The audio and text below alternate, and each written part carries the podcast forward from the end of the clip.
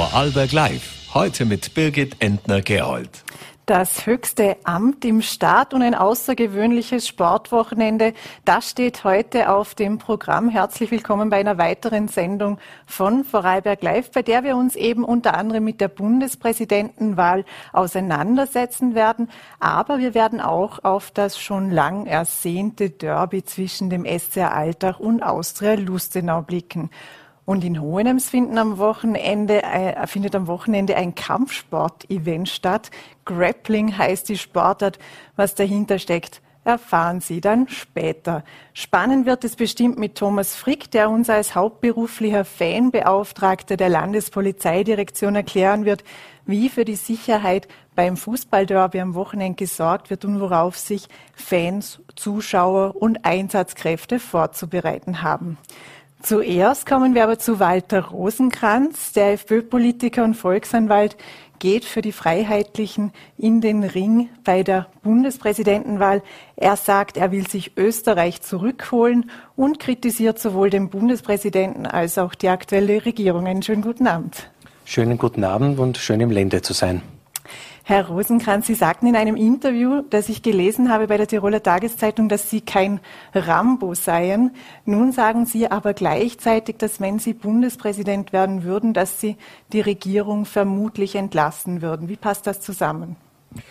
Naja, es kommt ja nicht darauf an, dass es ein Willkürakt ist, sondern ich erfahre, äh, dass Menschen mit dieser Bundesregierung äußerst unzufrieden sind. Das sind eigentlich meine täglichen Eindrücke im bereits begonnenen Wahlkampf. Andererseits sehe ich auch Meinungsumfragen, äh, wonach die derzeitige Bundesregierung nicht einmal ansatzweise mehr als die Hälfte der Bürgerinnen und Bürger hinter sich hat. Und ja, es ist so, und das passt auch mit dem Wahlslogan, holen wir uns unser Österreich zurück zusammen. In den letzten zweieinhalb Jahren hat diese Bundesregierung das Land nicht durch die Pandemie und auch nicht jetzt im Zug der Ukraine-Krise, bewaffneten, dieser bewaffneten Auseinandersetzung, dieses Kriegs zwischen Russland und der Ukraine auch nicht optimal durchgeführt. Und das muss man sich anschauen. Und es ist nicht Willkür, sondern ich werde selbstverständlich die Regierung zu mir holen. Ich werde mit den einzelnen Regierungsmitgliedern sprechen, was sie vorhaben, wie sind ihre Pläne. Und dann erst kann man auf einer solchen sachlichen Ebene entscheiden. Das ist nicht Rambo, das ist nicht mit der Donnerkeule oder sonst irgendwas, das ist wohl fundiert. Und es wird auch mit Sicherheit nicht das sein, was man einen Putsch oder sonst etwas zu nennen hätte. Den Putschvergleich hat der Bundespräsident Alexander van der Bellen in einem Interview geäußert. Aber wenn wir uns das einmal anschauen, die Bundesregierung bietet ja jedem neuen Bundespräsidenten ähm, formal sozusagen den Rücktritt an. In der Regel ist es so, es ist Usus, dass ein Bundespräsident diesen Rücktritt ablehnt. Wie lange würden Sie sich denn Zeit lassen, um da eine Entscheidung zu treffen? Könnte es auch sein, dass Sie sagen, okay, ich nehme diesen Rücktritt an, ohne dass Sie mit den Regierungsmitgliedern gesprochen haben? Nein, das Gespräch muss vorher kommen. Äh, und ich, es kann auch durchaus sein, dass ich den Rücktritt nicht gleich annehme, sondern dass ich sage, äh, ich nehme nicht an, aber ihr kommt jetzt noch alle zu mir. Und es ist dann nicht so ein Vorgang, dass man sagt, wir gehen hinter die Tapetentür, lassen niemanden dran teilhaben, gehen dann vor die Tapetentür hinaus, schauen in die Fernsehkamera und sagen, wir haben ein gutes Gespräch gehabt und das war's dann. Ich würde dann selbstverständlich auch jede inhaltliche Kritik oder auch das Positive, was vielleicht von einem Regierungsmitglied kommt, erörtern. Es geht um sachliche Fragen dabei. Mir geht es eben nicht um Rambo, um Willkür und Putsch. Das wird unterstellt, sondern mir geht es um eine sachliche Lösung und eine Entscheidung vor allem. Und auch im Begriff der Entscheidung steht auch Scheidung drinnen im Sinne der Österreicherinnen und Österreicher. Was wäre denn Ihr Ziel dieser Scheidung, wie Sie es nennen, wenn Sie die Bundesregierung entlassen würden? Wie würde es dann weitergehen? Ich würde in erster Linie versuchen, mit einer Expertenregierung einen, eine Zeit bis zu einer Neuwahl überbrücken. Es geht ja nicht darum, eine Regierung zu entlassen. Der Nationalrat ist ja so zusammengesetzt, wie er es bis jetzt ist. Und es hätten ja die Regierungsparteien auch tatsächlich noch immer eine Mehrheit. Ich würde da ja auch das Gespräch mit den Parteiobleuten der im Parlament vertretenen Parteien suchen und sagen, was haltet ihr von Neuwahlen? Ich glaube, der Weg ist nicht der ist zu kurz gegriffen, nur zu sagen, Regierung weg. In Wirklichkeit muss man, und Sie müssen verstehen, ich bin lange genug im Nationalrat gesessen, in der Gesetzgebung, ich bin Parlamentarier. Für mich ist eigentlich das Parlament der Ort, wo die politische Willensbildung in erster Linie stattfindet. Und ich glaube, hier wären Neuwahlen dringend angesagt, um hier die Karten, die Mehrheitsverhältnisse und auch eine andere Stabilität zu finden. Sie sind ja auch Jurist, von daher kennen Sie die Abläufe natürlich gut genug. Ähm, die Bundesregierung kann vom Bundespräsidenten entlassen werden. Der Nationalrat kann aber nur auf Vorschlag der Bundesregierung mhm. aufgelöst werden. Jetzt stellt sich natürlich die Frage, ob die neue Bundesregierung, diese Expertenregierung, überhaupt eine Unterstützung vom Nationalrat hat. Was wäre, wenn sie diese nicht bekommen würde? Das kommt auf die, den Faktor Zeit an. Und äh, wissen Sie, es gibt ja einige Verfassungsrechtler. Einer hat einmal gesagt, letztlich sitzt der Bundespräsident am längeren Ast. Und das ist kein Putsch, sondern es steht so in der Verfassung drinnen. Und der amtierende Bundespräsident hat von der Schönheit der Verfassung gesprochen und ich finde es eigentlich eine Beleidigung für Hans Kelsen, den Schöpfer unserer Bundesverfassung, dass wenn ein Kandidat für, für das Bundespräsidentenamt sagt, ich möchte die Möglichkeiten der Verfassung wohl begründet ausschöpfen, dass man von einem Putsch spricht. Also ich glaube, daran sieht man schon, dass das Amtsverständnis des amtierenden Bundespräsidenten kein gutes ist. Äh, diese Begrifflichkeit, der Bundespräsident sei ein schlafender Riese, was seine Macht betrifft. Nein, also vom Schlafen haben wir in der letzten Zeit genug gehabt. Das gehört einmal munter Politik gemacht. Um das Thema kurz abzuschließen, aber Sie würden auch äh, den Vorschlag einer Bundesregierung annehmen, den Nationalrat zu entlasten, die eben keinen kein Rückhalt des Nationalrates, der eben von uns allen gewählt worden ist, ähm, hat. Wenn eine Bundesregierung im Amt ist und diesen Vorschlag einbringt, dann kann der Nationalrat vom Bundespräsidenten aufgelöst werden. Das ist einfach so. Unabhängig von der Unterstützung des Nationalrates in dem Fall. Äh, Vielleicht ist der Faktor Zeit ein anderer. Wenn eine Bundesregierung angelobt ist, kann sie sofort Regierungsakte setzen. Äh, die Nationalratssitzung, wenn die zeitlich später ist, dann funktioniert es so. Das ist ja so gemeint, dass der Bundespräsident am längeren Ast sitzt und es ist ich wiederhole mich, kein Putsch, sondern ist die Möglichkeit, die Hans Kelsen als für die Checks and Balances zwischen Gesetzgebung zwischen Verwaltung und dem Bundespräsidenten in die Verfassung hineingeschrieben hat. Wenn das alles nur leere Worte sind in der Verfassung, dann müsste man das ändern. Äh, aber nur so zu tun, als ob, ja, wir setzen das als totes Recht in irgendwo hinein, nein, mit mir nicht.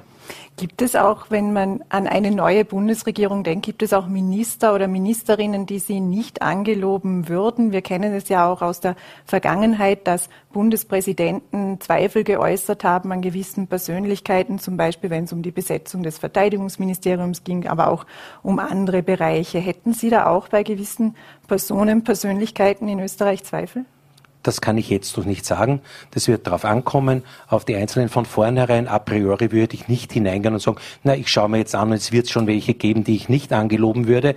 Nein, äh, es muss jemand, der mit der Regierungsbildung nach einer Neuwahl beauftragt ist, sein Regierungsteam vorstellen. Es wird Gespräche geben, es wird inhaltliche Auseinandersetzungen gegeben. So, aber da habe ich eine demokratische Legitimierung eines neu gewählten Parlaments hinter diesen Personen stehen. Und da würde ich eigentlich, wenn der Wähler gesprochen hat, genauso wie bei der Bundespräsidentenwahl, der Wähler und die Wählerin haben letztlich immer recht. Warum hat denn jetzt Sie, Sie, Sie gehen ja offen damit um. Wenn der Wähler sagt, er, er oder sie möchte Sie als Bundespräsident, zeigen Sie ja auch, was, ähm, was die Konsequenz oder was daraus wäre, beziehungsweise was Ihre Vorhaben sind. Aber der Wähler, die Wählerin hat ja auch bei der letzten Nationalratswahl gesprochen. Warum hat sie da, haben die Wähler da weniger Aussagekraft? Naja, wann war die letzte Nationalratswahl? Sie war 2019. Und wenn Sie ein bisschen nur zurückschauen, wir hatten Corona, wir haben jetzt die Debatte rund um die Aufgabe eigentlich der Neutralität. Und da hat sich schon etwas angestaut bei den Bürgerinnen und Bürgern dieses Landes, dass sie wahrscheinlich gern loswerden wollen. Und da sehe ich auch meine Verantwortung und meinen klaren Wahlkampf. Ich verstecke mich nicht hinter Vorstellungen und ähnlichen Dingen.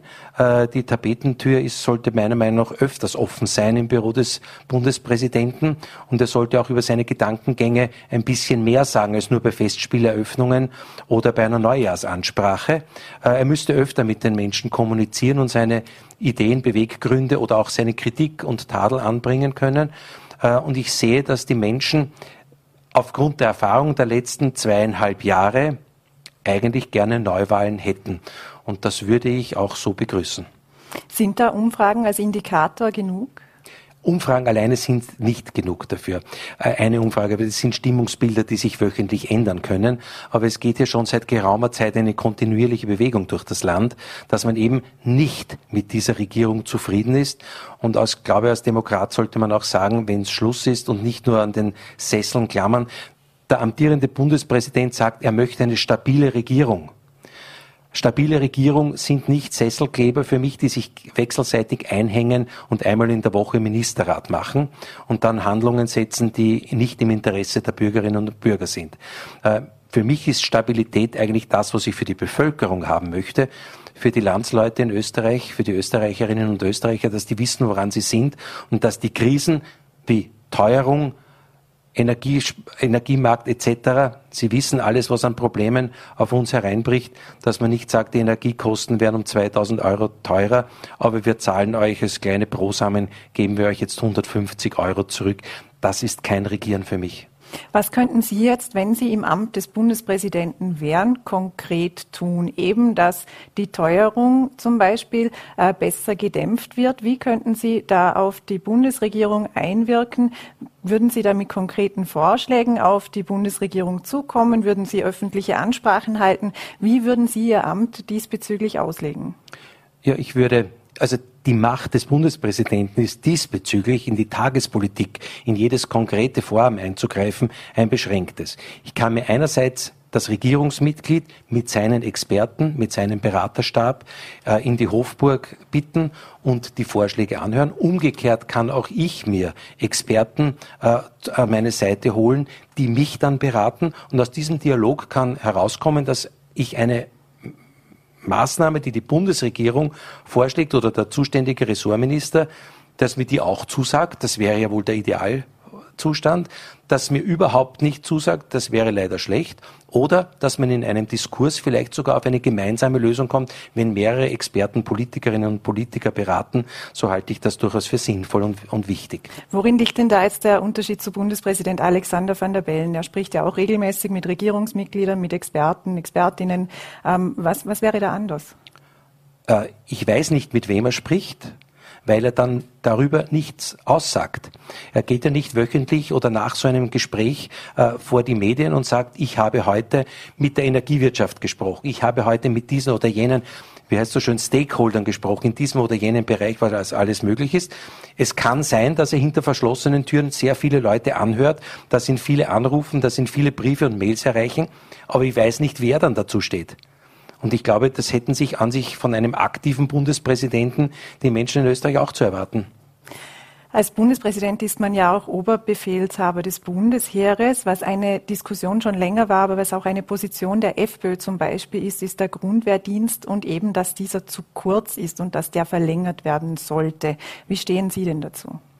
Also der Oberbefehlshaber des Bundesheeres ist mehr ein Ehrentitel für den Bundespräsidenten. Er ist auch nicht der, der, der Oberbefehlshaber in der technischen, aber selbstverständlich. Und ich persönlich bin ein großer Freund des österreichischen Bundesheers, nämlich nicht nur was den notwendigen Katastropheneinsatz bedingt, sondern was überhaupt auch unsere militärische äh, Stärke betreffen muss. Wenn wir die Neutralität nach Schweizer Vorbild ernst nehmen, dann brauchen wir ein stärkeres Bundesheer.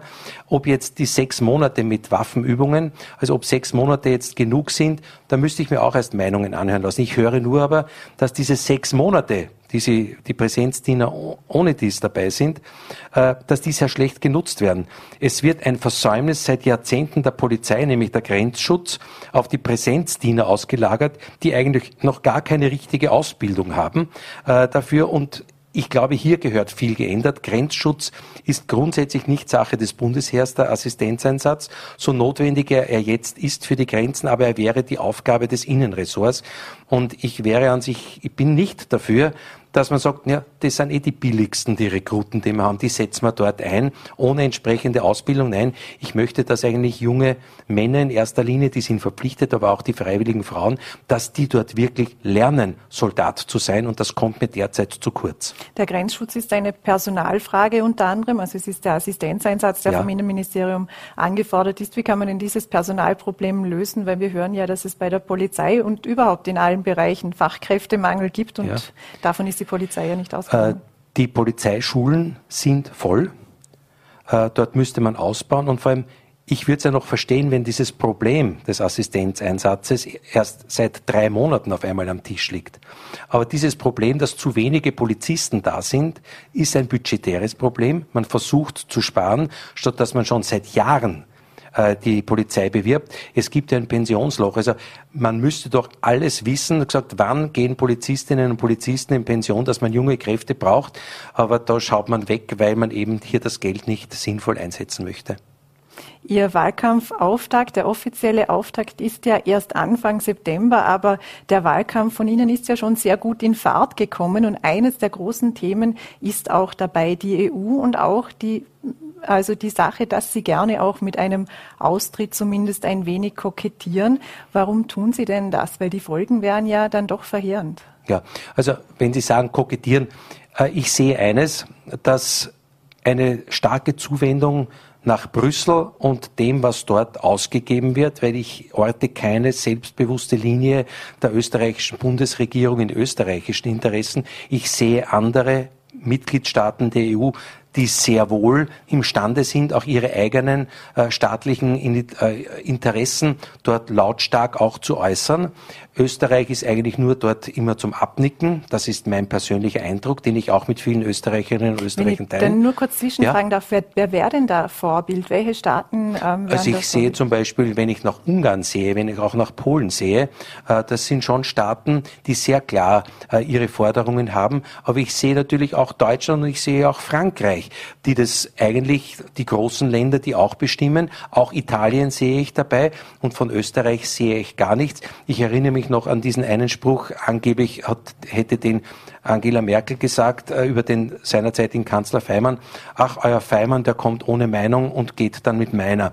Also das hat sich in Wirklichkeit nicht geändert und da möchte ich schon auch, dass eine Bundesregierung selbstbewusster österreichische Interessen auch in Fragen von Neutralität, auch in Fragen von Sanktionen deutlicher, stärker, klarer und im Interesse Österreichs vertritt.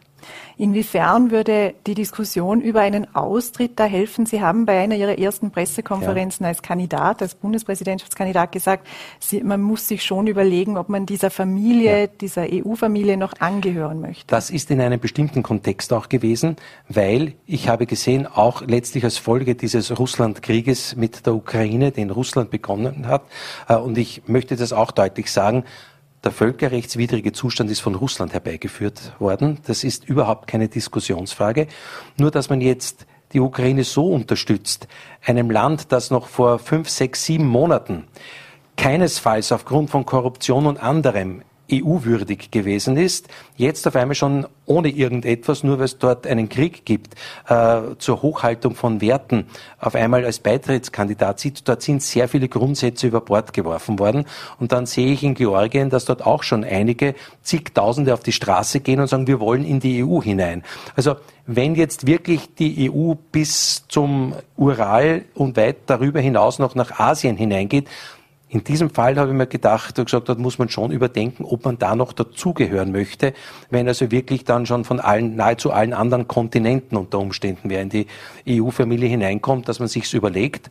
Äh, das muss auch, für Denkverbote bin ich generell nicht und ich sehe in unmittelbarer Nachbarschaft zu Vorarlberg sehe ich ein Land, das nicht Mitglied der EU ist, das neutral ist, wo die Inflationsrate bei zwei Prozent liegt naja, vielleicht kann man sich auch etwas anderes anschauen an Modellen als nur das, was von Brüssel vorgegeben wird. Beitrittskandidatenstatus zu haben, bedeutet ja trotzdem, dass nur lange Verhandlungen äh, anstehen. Aber zur Schweiz noch, die Schweiz hat ja auch nicht die Augen geschlossen und am Ende die EU-Sanktionen übernommen. Passt das dann alles noch zusammen? Für mich passt es zusammen, weil ich möchte ja nicht einen Schweizer Weg eins zu eins abkupfern. Ich möchte mir alles anschauen und ich möchte eine österreichische Lösung finden. Und in diesem Zusammenhang ist mir die Neutralität, so wie sie Österreich auch gesetzlich mit einem Verfassungsgesetz verankert hat, so wichtig, dass ich sage, nicht nur eine kriegerische Auseinandersetzung, nein, auch raus aus einem Wirtschaftskrieg und Sanktionen sind nichts anderes. Was hätte jetzt Österreich tun sollen? Einfach keine Sanktionen mittragen, obwohl Österreich sich im Bündnis der EU befindet und einfach die Augen zuhalten vor den Gräueln, die da passieren aufgrund der russischen Aggression? Nein, das hat überhaupt nichts mit den Augen zuhalten zu tun, sondern es geht darum, ob wir glaubhaft neutral sind. Und das haben wir verspielt. Ich hätte lieber die Rolle in Österreich gehabt, dass ich gesagt habe, wir wollen neutral sein. Wir beteiligen uns nicht daran.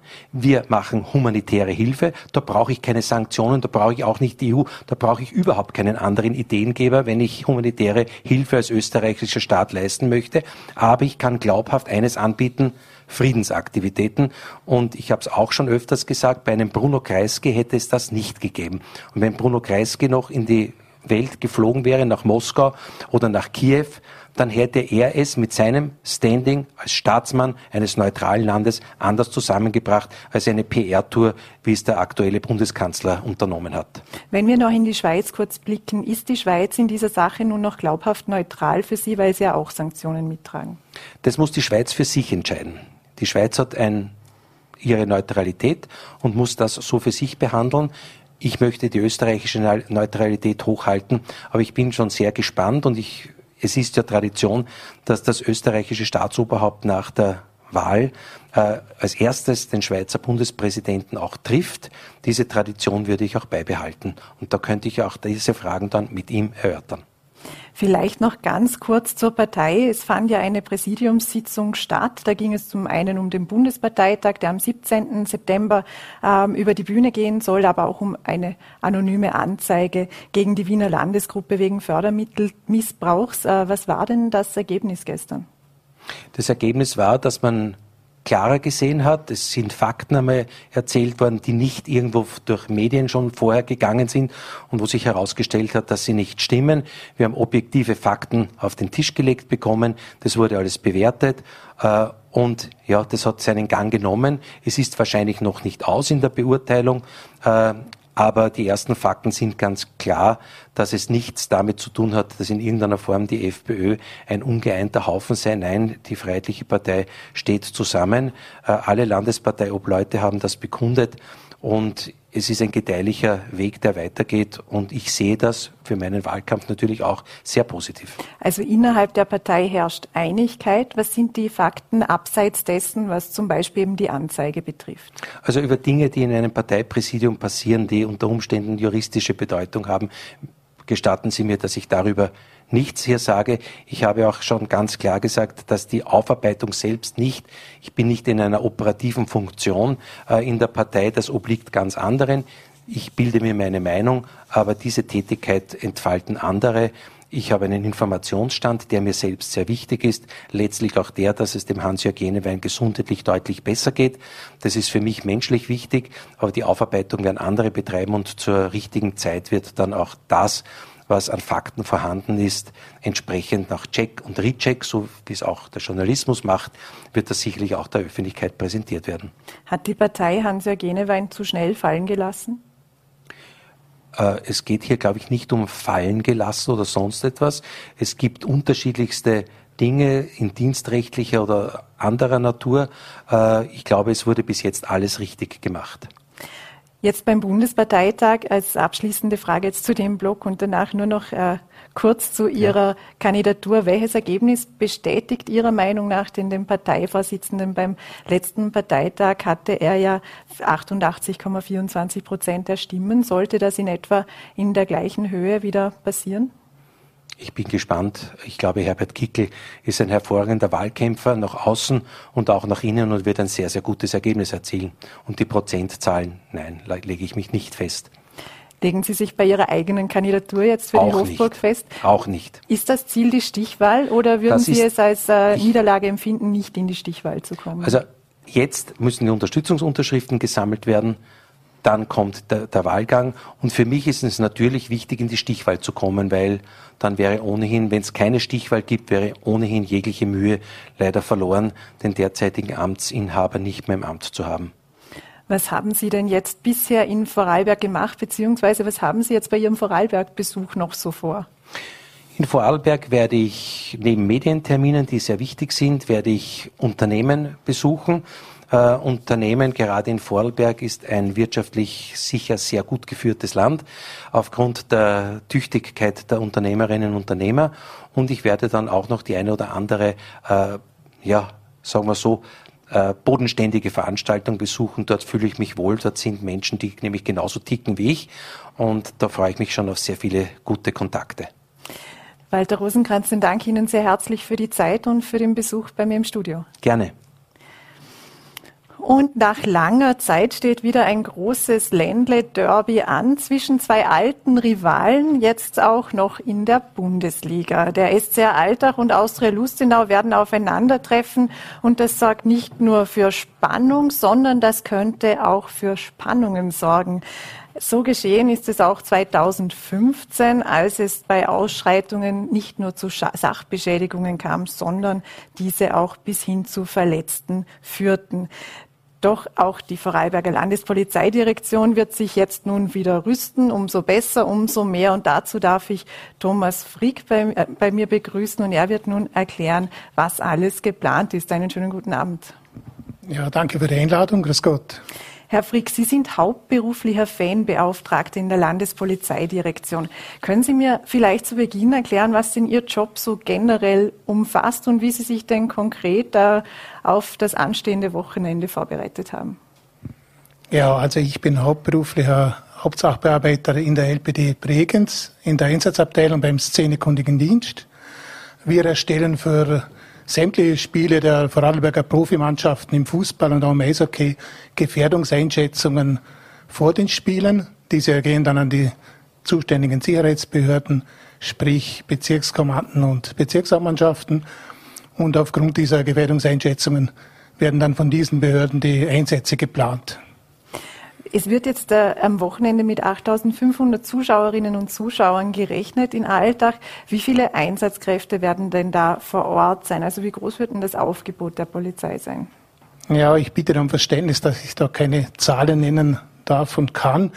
Aber es ist sicher ein größerer Einsatz, wie wenn der FC Dorme gegen SV Horn spielt. Sie haben die Gefährdungseinschätzung äh, angesprochen. Die Bezirkshauptmannschaft muss ja auch die Gefährdungslage bei so großen Sportveranstaltungen immer wieder aufs Neue einschätzen. Wie ist denn da das Prozedere genau und was sind denn da jetzt äh, die ähm, Erfahrungen beziehungsweise eben auch, wie ist der Blick auf das Wochenende?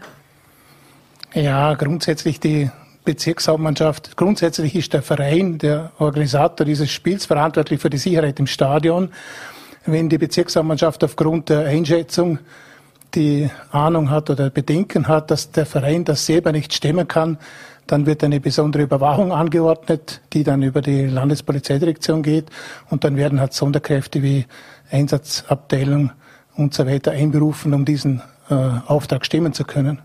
Liegt das nun an der Größe der Veranstaltung, dass der Verein das, äh, dass mal der Verdacht besteht, wenn ich so sagen kann, dass der Verein das nicht äh, alleine stemmen kann, oder liegt es dann doch auch an der Sportart oder an den Vereinen? Ja, da kommen mehrere Komponenten zusammen.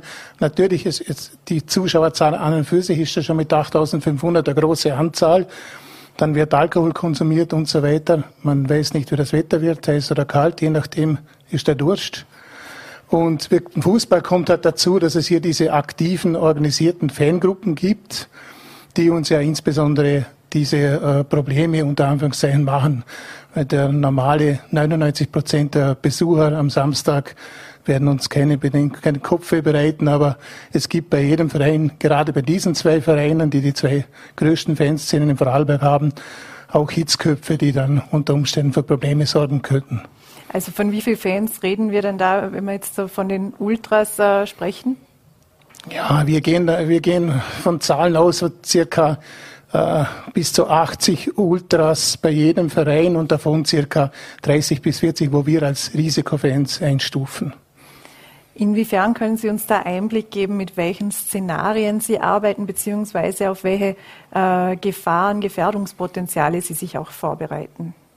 Ja, bei diesem Spiel ist die besondere Brisanz, dass eine große Rivalität besteht zwischen diesen beiden Vereinen, die ja jetzt schon jahrelang nicht mehr gegeneinander gespielt haben. Es ist das erste Derby in der obersten Spielklasse überhaupt zwischen diesen zwei Vereinen. Vorher gab es Duelle in der zweiten Liga und jeder, jede Anhängerschaft hat den Anspruch, die Nummer eins in Vorarlberg zu sein und dementsprechend ist die Rivalität natürlich groß und das gegnerische Gegenüber wird, wird nicht unbedingt äh, gut gesehen. da will jeder der Bessere sein. Was man immer wieder sieht bei, bei Fußballspielen sind, äh, ist Pyrotechnik. Manchmal fragt man sich auch, wie, wie diese Pyrotechnik auf die Zuschauerränge gelangt. Ähm, welche Rolle wird denn das spielen? Wird da genauer kontrolliert? Was wird erlaubt sein? Was, was, was, was ist verboten? Erlaubt ist grundsätzlich bei uns in den Stadien überhaupt keine Pyrotechnik, aber auch das ist äh, Angelegenheit des veranstaltenden Vereins, des, der Einlasskontrolle, diese Kontrollen so durchzuführen, dass nichts in das Stadioninnere gelangt. Aber diese Fangruppen sind sehr fantasievoll und wissen, wie man, das sind der Videoüberwachungen vorhanden und die wissen genau, wie sie diese aus dem, den Konsequenzen aus dem Weg gehen können, indem sie sich vor einer Büroeinlage halt vermummen ihre, ihre Blockfahnen hochziehen und sich darunter umziehen, da ist der Fantasie fast keine Grenzen mehr gesetzt. Was ist denn zu beachten, wenn man an die Anreise und an die Abreise jetzt der Gäste denkt? Bei großen Spiel, Spielen weiß man ja zum Beispiel, dass zum einen die erste Fangruppe mal rein darf und wenn die gesammelt da ist, darf dann die zweite rein. Wie wird es denn äh, in Alltag aussehen? Ja, das ist so, dass der Gastverein aus der Lustenau 600 Karten für den Gästesektor bekommen hat von Alltag. Und dieser ist meines Wissens auch voll weggegangen. Und es wird von aus der Lustenau ein Shuttle-Dienst angeboten vom Reisaufstadion zum Stadion Alltag. Und in diesen Bussen wird der Großteil dieser Fanklientel mitfahren zum Stadion. Die Altacher Fanszene hat vor dem Spiel noch einen Treffpunkt im, Sportplatz Riedle. Da wird auch ab 12 Uhr ausgeschenkt. Das wird auch vom Verein veranstaltet und dann gibt es dann einen Fanmarsch vom Riedle zu Fuß zum Stadion. Es werden ja auch einige Familien vor Ort sein, also Familien mit Kindern. Worauf sollen denn die am besten achten? Ähm, was ist da wichtig, auch für Sie als, als, als LPD ähm, zu beachten? Ja, für uns ist die erste Prämisse, dass jeder mit seinen Kindern auf dieses Spiel gehen darf und kann und, und soll. Und wir werden natürlich äh, so gut es wir können und davon gehen wir aus, dass wir das schaffen, die Sicherheit gewährleisten.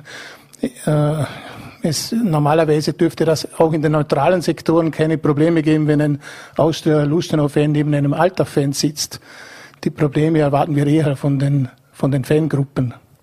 Was sind denn da generell Ihre Erfahrungen zur äh, Gewaltbereitschaft von Fans? Gibt es diese klassischen Hooligans noch oder, oder würden Sie sagen, da hat sich die Situation schon gebessert? Ja, ich würde sagen, dieser klassische äh, Hooligan, der noch aus England da gekommen ist, dem es nur um, die, um den Raufhandel und das Theater nach dem Spiel und vor dem Spiel geht und der nicht am Sport interessiert ist, den kennen wir eigentlich bei uns so gut wie nicht mehr. Unsere Fanklientel sind Ultras, die wollen Stimmung machen, die machen Choreografien und identifizieren sich zu 100 Prozent mit ihrem Verein. Und äh, also dieser Hooligan, das Problem ist, dass die Ultras teilweise auch schon Aktionen der Hooligans übernommen haben und teilweise auch nicht vor Tätlichkeiten zurückschrecken. Was noch in der Vergangenheit auffällig war, war auch, dass manchmal ähm, Anhänger von Vereinen aus Deutschland oder der Schweiz angereist sind und eben auch für Unruhe gesorgt haben. Das war ja auch zum Beispiel 2015 der Fall, den ich eingangs erwähnt habe. Inwiefern äh, gibt es hier eine Gefährdung? Erwarten Sie auch Gäste oder eben größere Gästegruppen oder Hooligan-Gruppen oder wie auch immer man das nennt aus dem Ausland? Ja, es gibt eine große Fanfreundschaft, zum Beispiel aus der Lustenau mit dem FC Augsburg, mit Ultras vom FC Augsburg. Diese besuchen sich gegenseitig bei Spielen und da aber äh, Augsburg zur selben Zeit ein Bundesligaspiel hat, was uns ein bisschen in die Karten spielt, erwarten wir von dieser Seite nicht besonders viel. Die Altacher Fanszene hat Kontakte zur Fanszene von Grasshoppers Zürich und auch die haben aus unserer Sicht glücklicherweise am selben Nachmittag ein Spiel. Also es wird, was wir erwarten, nicht besonders große Zahlen aus dem Ausland von Unterstützern, aber kleine Gruppierungen von diesen Gruppen werden sicher kommen. Wo werden Sie denn am Samstag sein? Werden Sie irgendwo von einer Zentrale aus das Ganze beobachten oder werden Sie mittendrin im Geschehen sein? Na, wir werden uns äh, aufteilen. Kollegen werden die Lustenauer Szene begleiten, auch schon vor dem Spiel. Und wir, also ich persönlich werde mich ein bisschen um die Altacher kümmern und auch vor dem Spiel ein bisschen im Riedle vorbeischauen und dann diese Fangruppen im Auge behalten und dann unsere Einsatzleitung informieren. Gibt es weitere Termine in diesem Jahr, in denen Sie sagen, die sind von der Größenordnung her noch ähnlich oder ist das jetzt vorerst einmal ähm, das größte Sportevent, das Sie in diesem Ausmaß begleiten? Also das ist sicher jetzt das Größte. Im November steht das Rückspiel in Lustenau an. Das wird wahrscheinlich ähnliche Dimensionen annehmen. Und dann haben wir immer wieder größere Einsätze bei Spielen gegen Rapid Wien, Las Klintz, Austria Wien, die eine große Fangemeinde mitbringen. Thomas Frick, ich sage herzlichen Dank für Ihren Besuch und für den Einblick, äh, den Sie uns heute gegeben haben und wünsche alles Gute für das Wochenende. Danke für die Einladung. Vielen Dank.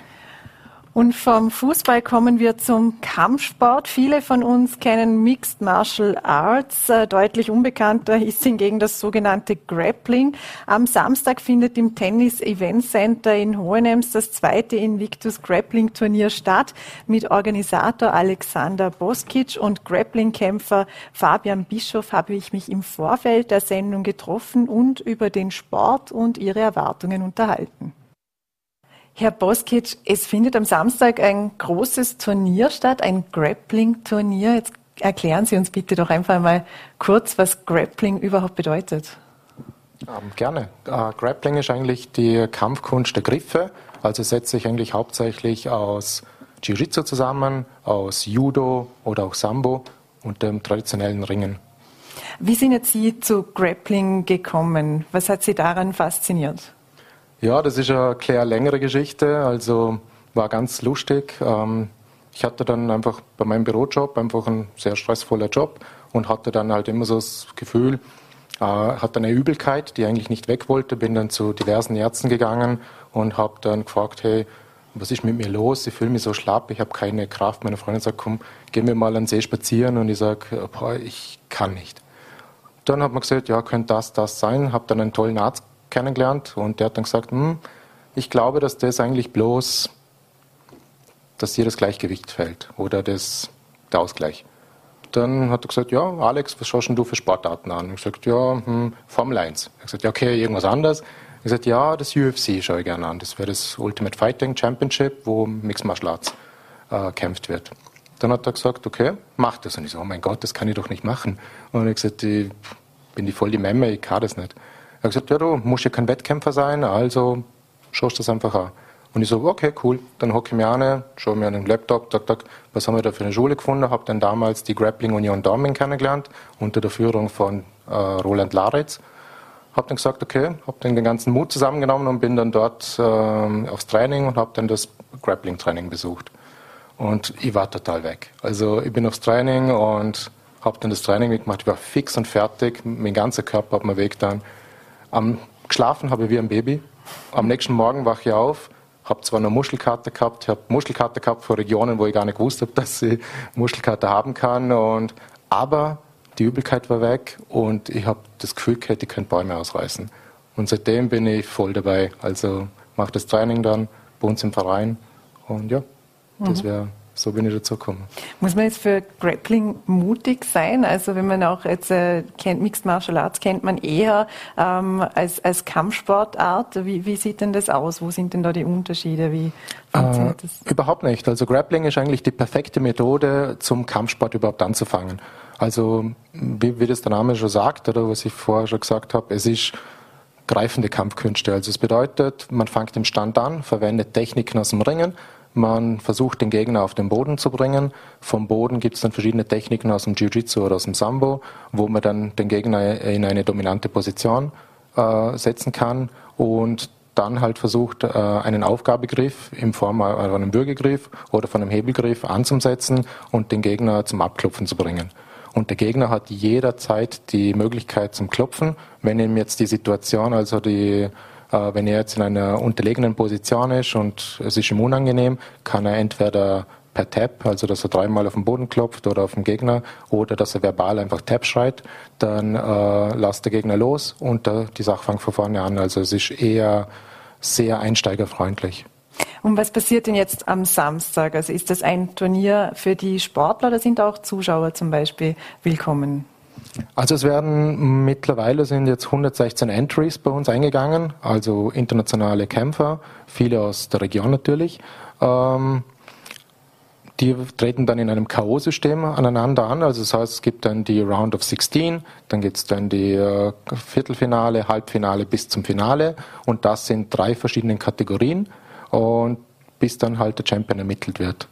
Und Zuschauer sind natürlich recht herzlich eingeladen. Die können dann einfach beim Eingang ein Ticket holen und sich das ganze Spektakel anschauen. Herr Bischof, Sie gehen ja auch mit äh, in den Ring. Es ist äh, Ihr erster Kampf. Wie sind denn da die Vorbereitungen gelaufen? Ja, nicht so, wie ich mir das vorgestellt habe, weil meine berufliche Situation sich geändert hat und ich darum nur eingeschränkt trainieren haben können. Aber summa summarum bin ich sehr zufrieden mit der Vorbereitung. Ich werde von meinem Team immer super unterstützt und habe da der beste Platz im Ländle, um mich auf sowas vorzubereiten. Darum, ja, haut schon hin. Was wäre denn vor so einem Turnier ähm, die, das beste Ausmaß des Trainings? Sollte man da jeden Tag trainieren? Braucht es eben, weil ich gehört habe, eben, es gibt diesen äh, starken Muskelkater dann auch. Gibt es den nur am Anfang oder braucht man da auch eine äh, Erholungsphase hm. zwischendurch? An das gewöhnt man sich relativ gut. Aber ich finde persönlich in der Vorbereitung finde ich gut, wenn ich vier bis fünfmal in der Woche trainieren kann. Das ist sich jetzt bei mir nicht ausgegangen. Aber je, je, mehr du etwas machst, desto effizienter und desto besser wirst du halt daran, desto leichter wird es für dich und dementsprechend ist mehr einfach besser. Es scheint ja die Technik vor allem das Maßgebliche zu sein, also vor, vor der Kraft, wenn ich es richtig verstanden habe. Wie anspruchsvoll ist denn Grappling an sich als Sport? Also wo liegt denn da der Reiz bei Ihnen? Es ist sehr anspruchsvoll, wie Sie es gesagt haben. Ähm, die Technik ist total im Vordergrund. Das ist auch der Sport, wo es wirklich, wo es den Bruce Lee-Mythos gibt, dass der kleine, schmächtige Mann den großen, starken Mann bezwingen kann, weil die Technik so im Vordergrund steht und Kraft eigentlich sekundär ist. Ähm,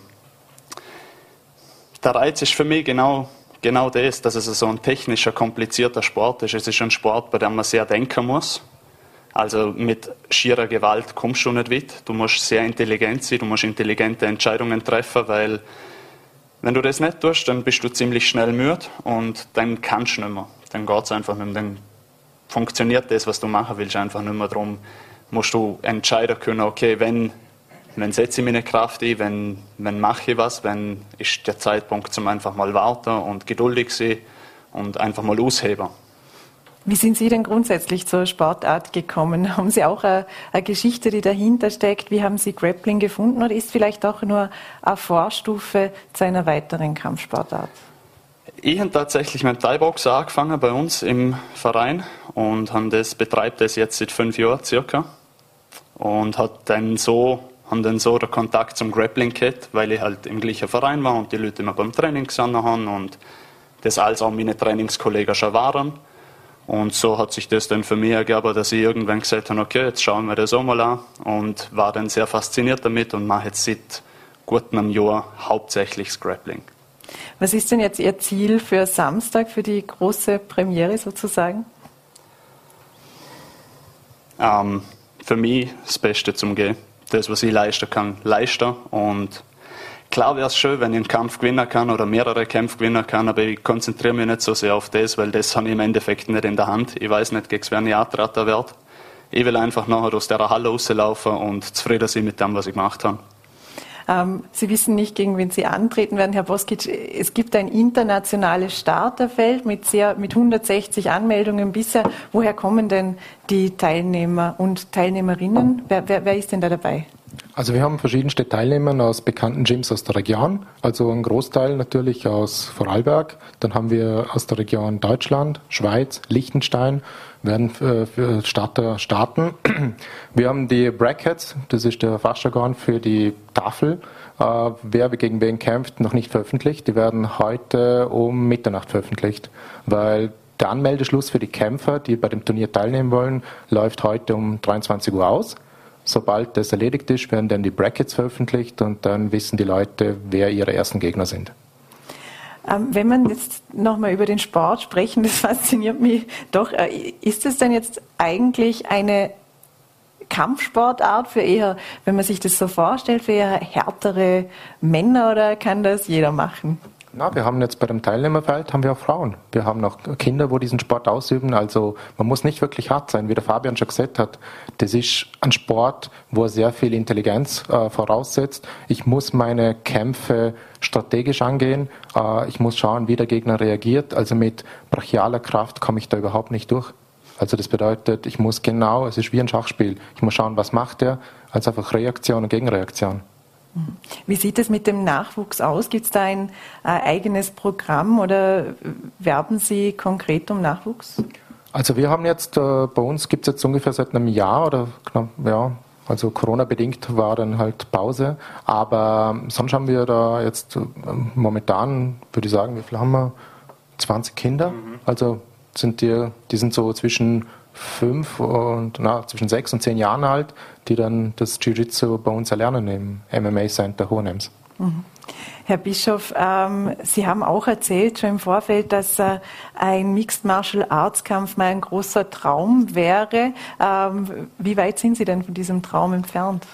Ja, das ist jetzt alles auch so ein bisschen vorbereitungsabhängig und natürlich von der Situation, wenn es wieder WSFC geben wird.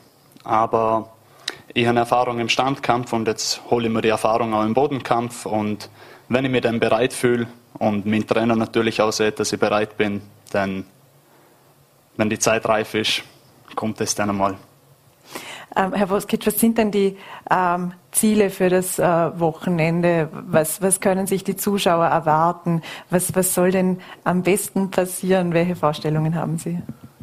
Ja, was die Zuschauer erwarten werden, wären spannende Grappling-Kämpfe. Wir haben drei Kategorien. Also wir haben das nach dem Mythos, weil der ganze Sport ja aus Japan mehr oder weniger rübergeschwappt worden ist, haben wir das der ganzen Samurai-Mythologie gewidmet. Die Anfängerkategorie wäre die Ronins.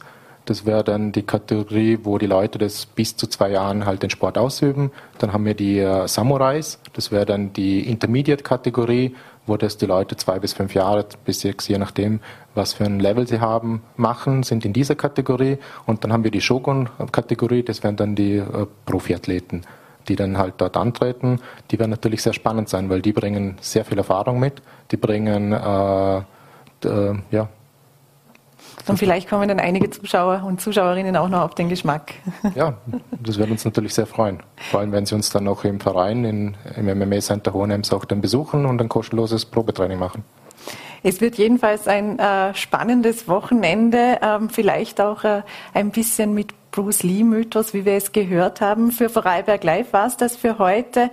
Ähm, wir sind, wenn Sie mögen, morgen wieder für Sie da, wie gewohnt, ab 17 Uhr auf VNRT, Voller.at und Ländle TV. Genießen Sie die kurzzeitige Abkühlung. Vielleicht schauen Sie ein bisschen noch ins Grappling rein und verbringen Sie einen schönen Abend.